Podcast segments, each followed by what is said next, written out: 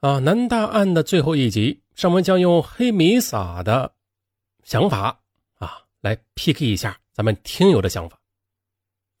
咱们开始啊，以下的内容是黑米撒的原贴原话。开始，首先声明，我不是警察。之所以又谈起这桩悬了十几年的无头案，这完全是出于个人对这起案件的一点兴趣。之前我也在网上看到过有关于这起案件的一些讨论，但说实话，其中大多数都是在讲故事，基本没有什么有价值的线索。因而，在这种情况下，我也只能凭借自己的猜测，胡乱的发表一些看法。那目的啊，和大多数人一样，都希望真凶早日归案，被害人的冤魂能早日得到安息。也欢迎各位一起来讨论。就目前来看。网上争论最多的，无非就是犯罪嫌疑人究竟是个什么样的人，或者说从事什么职业。有医生说，屠夫说，厨师说，等等等等，理由不外乎刀工精湛。那对于嫌疑人的职业，我先不谈自己的观点，但就目前所知的情况，被害人的尸体被切成两千多片，内脏被煮过，并且被整齐的叠好。包括衣物也被整齐的叠好，可见嫌疑人有很强的心理素质，同时也可能懂得医学知识。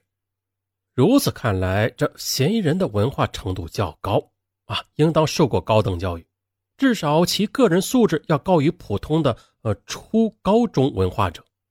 大家不妨试想一下啊，一个只有初中文化程度的大老粗，他凭借什么能力啊，能吸引一个在校女大学生的注意啊？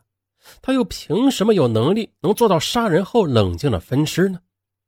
所以我认为嫌疑人是屠夫、厨师或者是锅炉工的可能性都很小。而至于医生，只能说有可能性，因为目前呢还没有任何可以用于推理的证据。但问题是啊，嫌疑人的作案手法真的与职业有关吗？我们不妨来做一个大胆的假设，我们假设。新人所从事的职业根本与切肉无关，但他又具备相关的知识，比方说他利用业余的时间自习的了解解剖学。香港电影《羔羊医生》很多人都看过吧？那电影的情节就是取材于曾经发生的雨夜屠夫案，而其案犯林过云就是一个典型的例子。我个人认为这种假设的可能性比较大。犯罪嫌疑人是怎样把被害人杀害并且分尸的呢？是在街上遇害，被被害人强行的带回住所再实施作案？这不可能，因为这种情况，嫌疑人与被害人之间并不熟悉，所以呢，被害人必然会激烈反抗。即便是成功的将其带回住所，那杀人后再分尸，那也没有必要将尸体切成两千多片，甚至连内脏和衣服都整齐的叠放好，或者说。没有一种原因会导致嫌疑人这样做，所以呢，偶遇的说法基本可以排除。既然不是偶遇，那么嫌疑人与被害人之间的关系是熟悉的，至少是认识的。那是什么能够使两人认识并熟悉呢？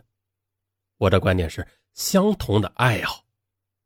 啊，被害人性格孤僻，平时很少与同学交流，但这并不代表他就没有爱好啊。也许正是由于被害人的爱好与大多数人不同啊，这才会导致他不与同学交流。而当被害人遇到一个与他爱好相同的人之后，他的心情会怎么样啊？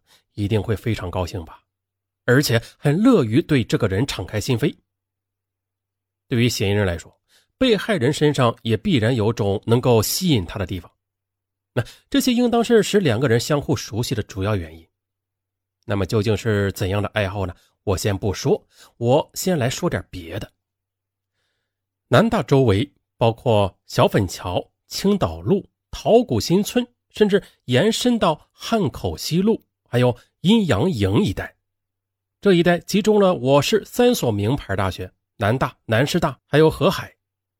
我一直认为这里是南京文化气息最浓的地方，不知道各位是否有同感呢？这里的一切都显得那么的有品位。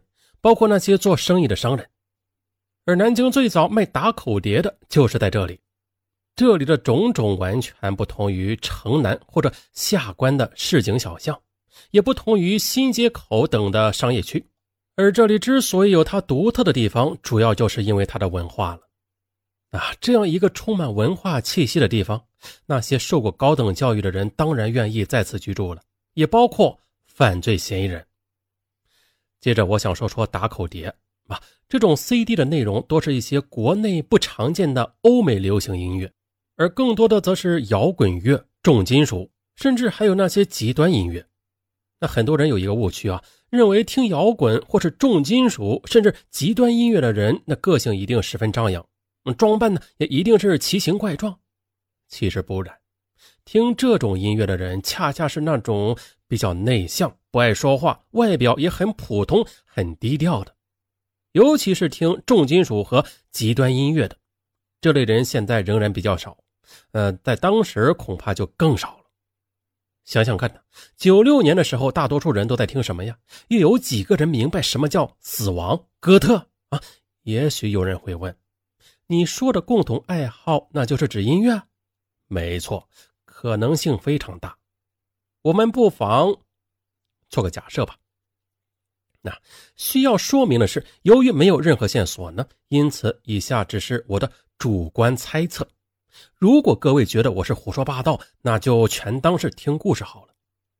被害人刚入学不久，一次呢，他在学校门口逛街的时候，偶然接触到了打口碟。他立即就被那些以前从未听过的音乐所吸引了，但在当时 CD 还是比较少见的，而一款普通的 CD 随身听对于他这个穷学生来说也是奢侈品。用现在的话说，他很郁闷。可就在这个时候啊，犯罪嫌疑人出现了，他主动向被害人介绍这些音乐。当他了解到被害人没有听这些 CD 条件之后，更是主动的邀请被害人去他的住处。因为他家里也许有一款效果非常好的音响，嫌疑人成熟稳重的外表、文质彬彬的气质、优雅的谈吐，取得了被害人的信任。于是他们认识了，并且很快的成了朋友。他们经常出入嫌疑人的住所，他们听音乐、谈心得，几乎是无所不聊。在嫌疑人面前，被害人表现出了前所未有的健谈啊，他觉得自己喜欢这个男人。而嫌疑人似乎也被这个女孩身上的某种东西所吸引。后来发生的事我不敢妄加猜测。也许他们相爱了，甚至发生了性关系。但是被害人不知道，他已经离死亡不远了。也许是他的外表或者气质，又或者是穿着打扮，勾起了嫌疑人对往事的回忆。比如呢，一段发生在童年或是少年时期的并不美好的回忆，激起了他隐藏在内心深处的一个念头：杀死被害人。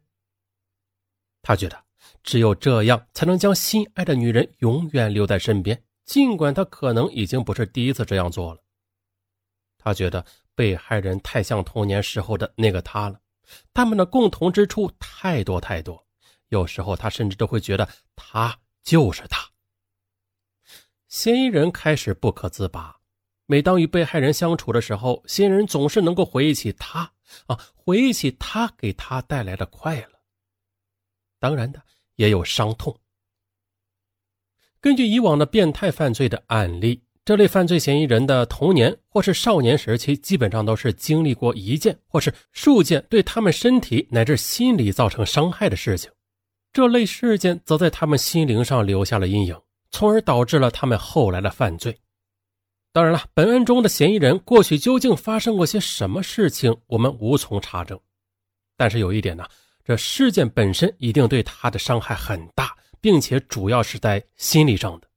对于嫌疑人来说，被害人像极了他，他爱被害人，所以他要把他永远的留在身边。但首先呢，他要为他赎罪。作案过程呢，我无法做出具体的描述，但可以肯定的是，嫌疑人在这个过程中获得了生理和心理上的快感。看着被害人的身体像切羊肉似的被切成了一片一片，嫌疑人感到他的罪赎清了。但是这肉体仍然肮脏，必须丢弃。只有灵魂才是永远洁净的。只要被害人的灵魂能和他在一起，他就满足了。现在我们可以给嫌疑人简单的画个像。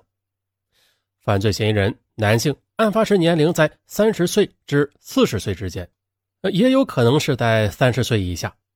他相貌端正，气质成熟稳定，性格内向，为人谦和，单身，受过高等教育，文化素质较高，喜欢听音乐，也有可能爱好文学，住在南大附近，独居，懂得一些医学方面的知识，但是没有人知道。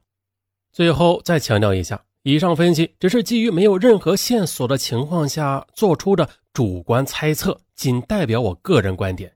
如果各位觉得我说的不对，那欢迎做出更正和补充啊！如果公安机关一直没有停止对此案的调查，也希望能够对他们的侦查工作提供一点点帮助。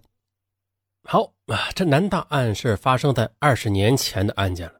那如果发生在二十年后的今天，你让凶手连续三次抛尸试试，你就抛一次尸吧！啊，这满大街的摄像头。嗯，天网系统那会瞬间的锁定罪犯，所以说呢，当下的破案率那是相当的高啊。以前上文说过一个案例，啊，上文还说过，你你莫伸手，伸手必被捉啊。有些听友就拿南大案来怼上文，其实你别拿二十多年前以前的案件来怼上文了嘛，没有意义了。啊，以前的破案条件那太有限了，我们只需要知道，警方只要拼尽全力的努力过。那他们还是最可爱的人。好，那答案到此结束，咱们下期不见不散。